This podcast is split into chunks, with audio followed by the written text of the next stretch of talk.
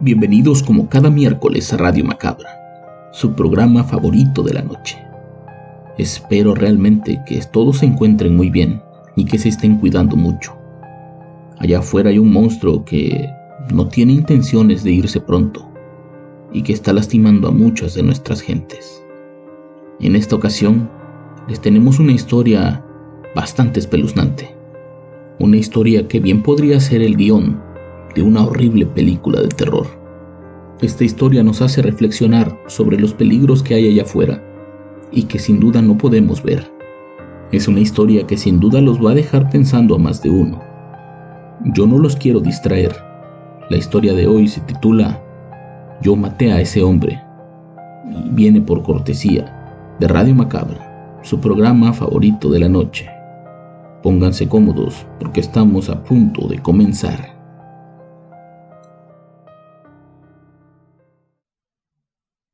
Esta historia me sucedió hace relativamente poco. Yo acababa de llegar a vivir a los Estados Unidos con la idea de un mejor futuro, huyendo de México y sus horribles historias sobre narcotráfico y muerte. Me había quedado sin familia. Prácticamente ya nada me retenía allá. Uno siempre piensa que la mejor opción es salir del país y nunca volver, empezar de cero y vivir una vida tranquila. Pero estando aquí descubrí que no todos piensan lo mismo. Estaba trabajando en un taller mecánico y una noche llegó Chip a pedir trabajo solo por un par de días. El tipo para nada era un indocumentado como nosotros, pero vivía y se comportaba como tal, con esa premura de saber si te van a dar el trabajo o no para seguir tu camino, la mirada de miedo y sus constantes miradas a todos lados como checando que nadie lo viera. Su verdadero nombre nunca lo dijo, solo dijo llamarse Chip le dijo al jefe que necesitaba pasar un par de noches antes de seguir su camino hacia México y que estaba dispuesto a trabajar en lo que fuera por un poco de dinero. En un inicio pensamos que era una trampa. Chip no parecía ser el típico drogadicto en busca de centavos para comprar crack. Su forma de hablar y la ropa que traía, aunque sucia, se notaba que era de buena marca. Únicamente cargaba una mochila y, por extraño que pareciera, no llevaba ninguna identificación con él. ¿Cómo vas a cruzar si no traes identificación? Le preguntó el jefe. Como sea, pero tengo que cruzar. ¿Para dónde vas? Lo más al sur que pueda. ¿Sur de México o de Latinoamérica?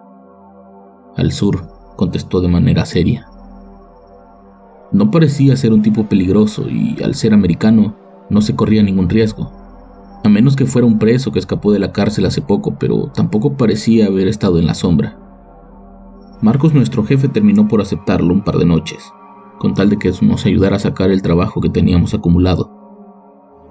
Los demás sabíamos que era un tipo educado, hablaba español y lo hablaba muy bien. La mayoría de los blancos norteamericanos no dicen más que tres o cuatro palabras, y hasta eso las dicen mal, pero Chip era diferente. Él sí se comunicaba bien en todos los sentidos. Cuando uno vive al margen de la ley nunca vive tranquilo. Eso lo aprendí estando allá. Las horas de sueño se recortan al mismo ritmo que tus gastos. Esa primera noche no dormí pensando en que Chip podía ser un soplón de la migra. Me pasé casi toda la noche viendo por la ventana y fumando hasta que, en cierto punto, él me acompañó. Para no andar con rodeos le pregunté que de quién huía pero me respondió que no estaba huyendo. En ocasiones uno hace cosas que te siguen hasta la muerte y yo quiero poner tierra de por medio, me contestó. En parte entendí un poco su situación. Le comenté que antes de venirme a este país, yo también había hecho unas cosas de las que no estaba orgulloso. Pero ahora todo eso había quedado atrás. Este país representaba para mí la libertad, el crecimiento, el desarrollo. Pero él volvió a interrumpirme. Este país solo representa la mentira y la muerte. Sus palabras me dejaron pensando. Nos quedamos callados un par de minutos hasta que me dijo, haz dinero y regresa a casa. Si te quedas aquí, no vivirás mucho tiempo. Esa noche intenté averiguar más sobre su vida, pero él no decía nada. Era como una tumba.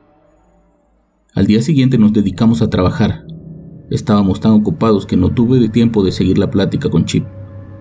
Él no salía de la bodega, se la pasaba acomodando las herramientas y limpiando la maquinaria. Cualquier cosa con tal de no salir al exterior. Fue durante la noche en que nos volvimos a quedar despiertos casi toda la noche.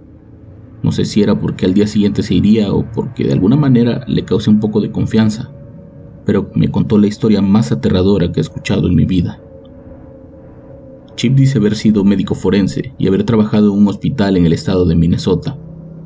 Tenía los grados académicos para poder llegar a ser alguien importante en ese hospital, pero le hacía falta el dinero.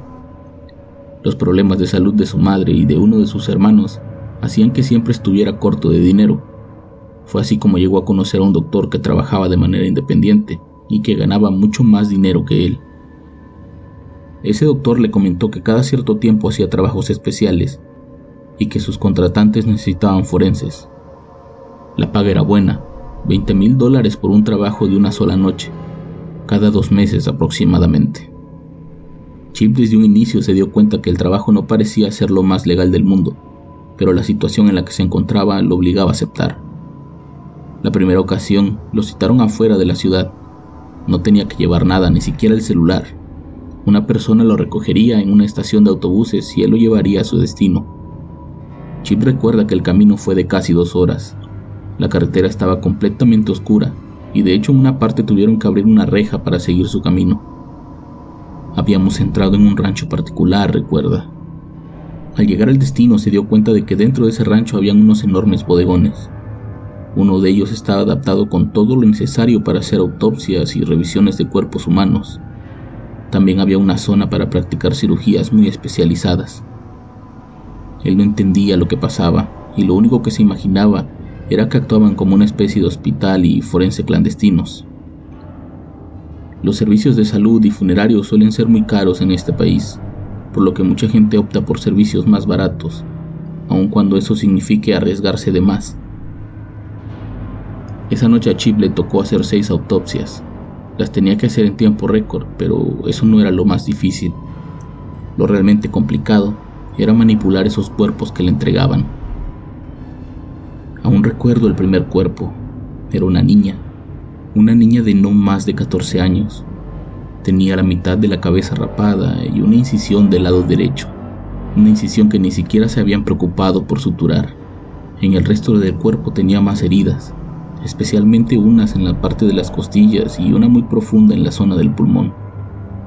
Las manos y los pies estaban completamente quebrados y al revisarla por completo me di cuenta de que los huesos que sostienen la cabeza estaban hechos polvo. No tenía marcas en el cuello por lo que un suicidio estaba descartado. A esa jovencita le habían provocado todas esas laceraciones. No había sido accidental, me dijo con un dejo de tristeza en los ojos. El resto de los cuerpos eran similares, pero todos tenían algo en común. Todos eran morenos, todos parecían latinos. Chip recuerda haber salido a fumar con otro médico cuando de pronto vieron llegar varios vehículos. Los vehículos escoltaban a dos camiones grandes de pasajeros. Ninguno de los vehículos tenía placas o algo que dijera que pertenecían a alguna corporación o instituto de salud. Las personas que trabajaban ahí como parte del staff no hablaban con nadie, solo daban órdenes. En esa ocasión Chip amaneció trabajando a marchas forzadas y al terminar el doctor que lo llevó ahí le entregó su dinero con un sobre y le advirtió, ahora eres uno de nosotros, en el momento en que te necesitemos tienes que estar disponible. El pago de esa noche superaba lo que habían pactado. Para Chip la imagen de sus seis cuerpos completamente destrozados le duró mucho tiempo más, incluso más de lo que le duró el dinero en las manos. Pasaron cerca de dos meses y Chip no tenía noticias de aquel doctor. En parte eso lo tranquilizaba, pues a pesar de su urgencia de dinero, recordar esa noche lo llenaba de angustia y de miedo. Solo el hecho de pensar dónde pudieron haber sacado esos cuerpos y qué hacían con ellos después de prepararlos era algo que no lo dejaba dormir. Según Chip, encontrar el rancho por medio de un mapa satelital se le había convertido en una obsesión. La noche en que lo recogieron no pudo ver el camino pues estaba todo muy oscuro y las ventanas de la camioneta estaban completamente oscurecidas. Al regreso, como era de día, les habían tapado la cabeza con unas fundas de almohadas. Todos los días le dedicaba varias horas a recorrer digitalmente las carreteras en Google Maps, con la intención de encontrar aquella reja que conducía al interior de la propiedad, pero era inútil. Nunca logró encontrar nada que le diera indicios de aquel rancho. Una noche mientras se disponía a cenar, recibió una llamada. Eran ellos. Del otro lado una voz le dijo que lo verían afuera de la ciudad en una hora, que ya sabía qué hacer, no llevar nada y no decirle a nadie dónde iba. Ahí lo recogerían. La persona del teléfono colgó tan rápido que no le dieron tiempo de negarse. Lo pensó unos minutos y al final decidió ir. Según él, lo hacía por el dinero y nada más. Al llegar al punto de reunión se dio cuenta de que las cosas ahora eran diferentes. Ahora en una van completamente cerrada que lo recogió. En su interior iban cinco personas más. Todos parecían pertenecer al área de la salud. Lo notaba por sus vestimentas. Todos parecían saber a lo que iban. La llegada al rancho fue más rápida. Algo estaba pasando y se notaba en la urgencia del tipo que manejaba. Al llegar les pidieron despojarse de toda su ropa y vestirse con unos trajes blancos que les dieron. También les dieron caretas, de esas que usan para no aspirar gases tóxicos, y unos gruesos guantes de hule. Me dirigí hacia el bodegón de la vez anterior, pero uno de los encargados de vigilarnos me dijo que esta vez teníamos que ir primero a la otra bodega. Para eso era toda la ropa que nos habían dado. Conforme Chip comenzó a contarme, sus manos no dejaban de moverse, la quijada le temblaba y su pierna se movía con tanta violencia que parecía que se le iba a salir la rodilla. Sin duda recordar aquello le estaba causando muchísimo. Here's a cool fact. A crocodile can't stick out its tongue. Another cool fact, you can get short-term health insurance for a month or just under a year in some states. United Healthcare short-term insurance plans are designed for people who are between jobs, coming off their parents' plan, or turning a side hustle into a full-time gig. Underwritten by Golden Rule Insurance Company, they offer flexible, budget friendly coverage with access to a nationwide network of doctors and hospitals. Get more cool facts about United Healthcare short term plans at uh1.com. Sin ansiedad. Dice que al entrar a ese lugar vio lo peor que alguien pudiera llegar a ver en su vida: pilas de cuerpos amontonados por secciones. El olor era repugnante y tan fuerte que lograba traspasar las mascarillas. Había una sección con cuerpos de infantes y otra exclusivamente de mujeres. Una sección de partes humanas sueltas y la peor de todas, una sección donde, a palabras de él, estaban los engendros. Así se referían los vigilantes a todos aquellos cuerpos que presentaban deformidades o que de alguna manera habían sido violentados al grado de dejarlos irreconocibles. Cuerpos desollados, algunos con tumores tan grandes como el tamaño de sus cabezas, cabezas con los ojos de fuera o incluso cuerpos abiertos en canal como si de un montón de cerdos se tratara. ¿Sabes qué es lo peor? me preguntó con lágrimas en los ojos. Que algunos de ellos todavía estaban vivos cuando nos los entregaron. Chip dice que los hombres del rancho sacaban los cuerpos de las pilas y las entregaban en sus propias manos. Les ordenaban que los pusieran en esas planchas metálicas con ruedas para transportarlos. Tenían solo tres horas para completar el trabajo y si no lo hacían, ellos correrían con la misma suerte. Él pensaba que esa noche su vida terminaría en ese lugar. Creía que una vez terminado el trabajo, a todos los iban a matar. Se apuraron a hacer lo suyo y en un momento sucedió lo que marcaría su vida para siempre. El cuerpo que tenían enfrente y que tenían que coser parecía ser un cadáver, pero al poner atención él y su compañero se dieron cuenta que aquel hombre que parecía casi una calavera daba señales de vida. Ya no tenía la piel de la cara y estaba abierto casi por completo. Ambos se miraron fijamente y sin decir una palabra tomaron la decisión de terminar con su sufrimiento. Tomaron un bisturí cada uno y terminaron por cercenarle el cuello a aquello que ya no podían llamar humano. Conforme terminaban uno a uno, los trabajadores del rancho los subían a esos camiones de pasajeros estacionados afuera. Cuando llenaron el primer camión, alguien arrancó y salió de ahí con un rumbo desconocido. Aquella terrible noche nadie murió, excepto esos cuerpos que aún tenían vida y que ellos terminaron por matar. Ese hombre estaba vivo, te lo juro que estaba vivo, y yo lo maté, me decía llorando Chip. Al día siguiente, cuando ya estaba en su casa tratando de recuperarse de lo vivido la noche antes, decidió prender la televisión para distraerse. En las noticias hablaba sobre un accidente carretero en el que un autobús de pasajeros había terminado calcinado con 25 pasajeros en su interior. Todos habían terminado irreconocibles. Era uno de los peores accidentes que habían ocurrido en las carreteras de esa zona del país. La lista de las víctimas que daban en las noticias era de gente caucásica y afroamericanos, todos con apellidos comunes de ese país. Pero Chip sabía que todo eso era mentira. De alguna manera sabía que ese era el mismo autobús que ellos habían ayudado a cargar la noche antes. Chip dice que lo que sucedió ahí es algo que debe de pasar en muchas partes del país y tal vez del mundo, pero no sabe ni quiere saber quién o qué están detrás de todo esto. Ahora lo único que él quiere es paz. Su madre falleció un mes antes a causa del cáncer y su hermano no tenía más esperanza de vida. Solo iba a esperar al lado de su mujer y de sus hijos el final. Chip se iba a quedar solo en el mundo con esa carga y posiblemente obligado a seguir haciendo aquellas cosas que tanto repudiaba. Fue por eso que tomó la decisión de irse lo más lejos posible. Se despidió de su hermano y salió una noche de su casa con la intención de no volver nunca más. Esa noche nos despedimos y al día siguiente ya no lo vi. Antes de irse me hizo prometerle que me cuidaría y que una vez tuviera el dinero suficiente, me iría de ahí, pues él estaba seguro de que todos los que terminaban en ese rancho eran latinos indocumentados. De Chip nunca volví a saber nada. Espero realmente que esté lo más al sur posible.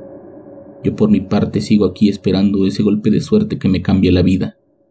Pero cada vez que escucho una noticia extraña en la televisión, no puedo dejar de pensar en la historia de Chip y de ese rancho perdido en alguna parte de Minnesota. Como pueden ver, existen situaciones inexplicables allá afuera, situaciones que sin duda nos hacen reflexionar sobre lo podrido que está el mundo. Yo los espero la próxima semana con más historias, solo aquí, en Radio Macabra, éxitos que te matarán de miedo. Buenas noches.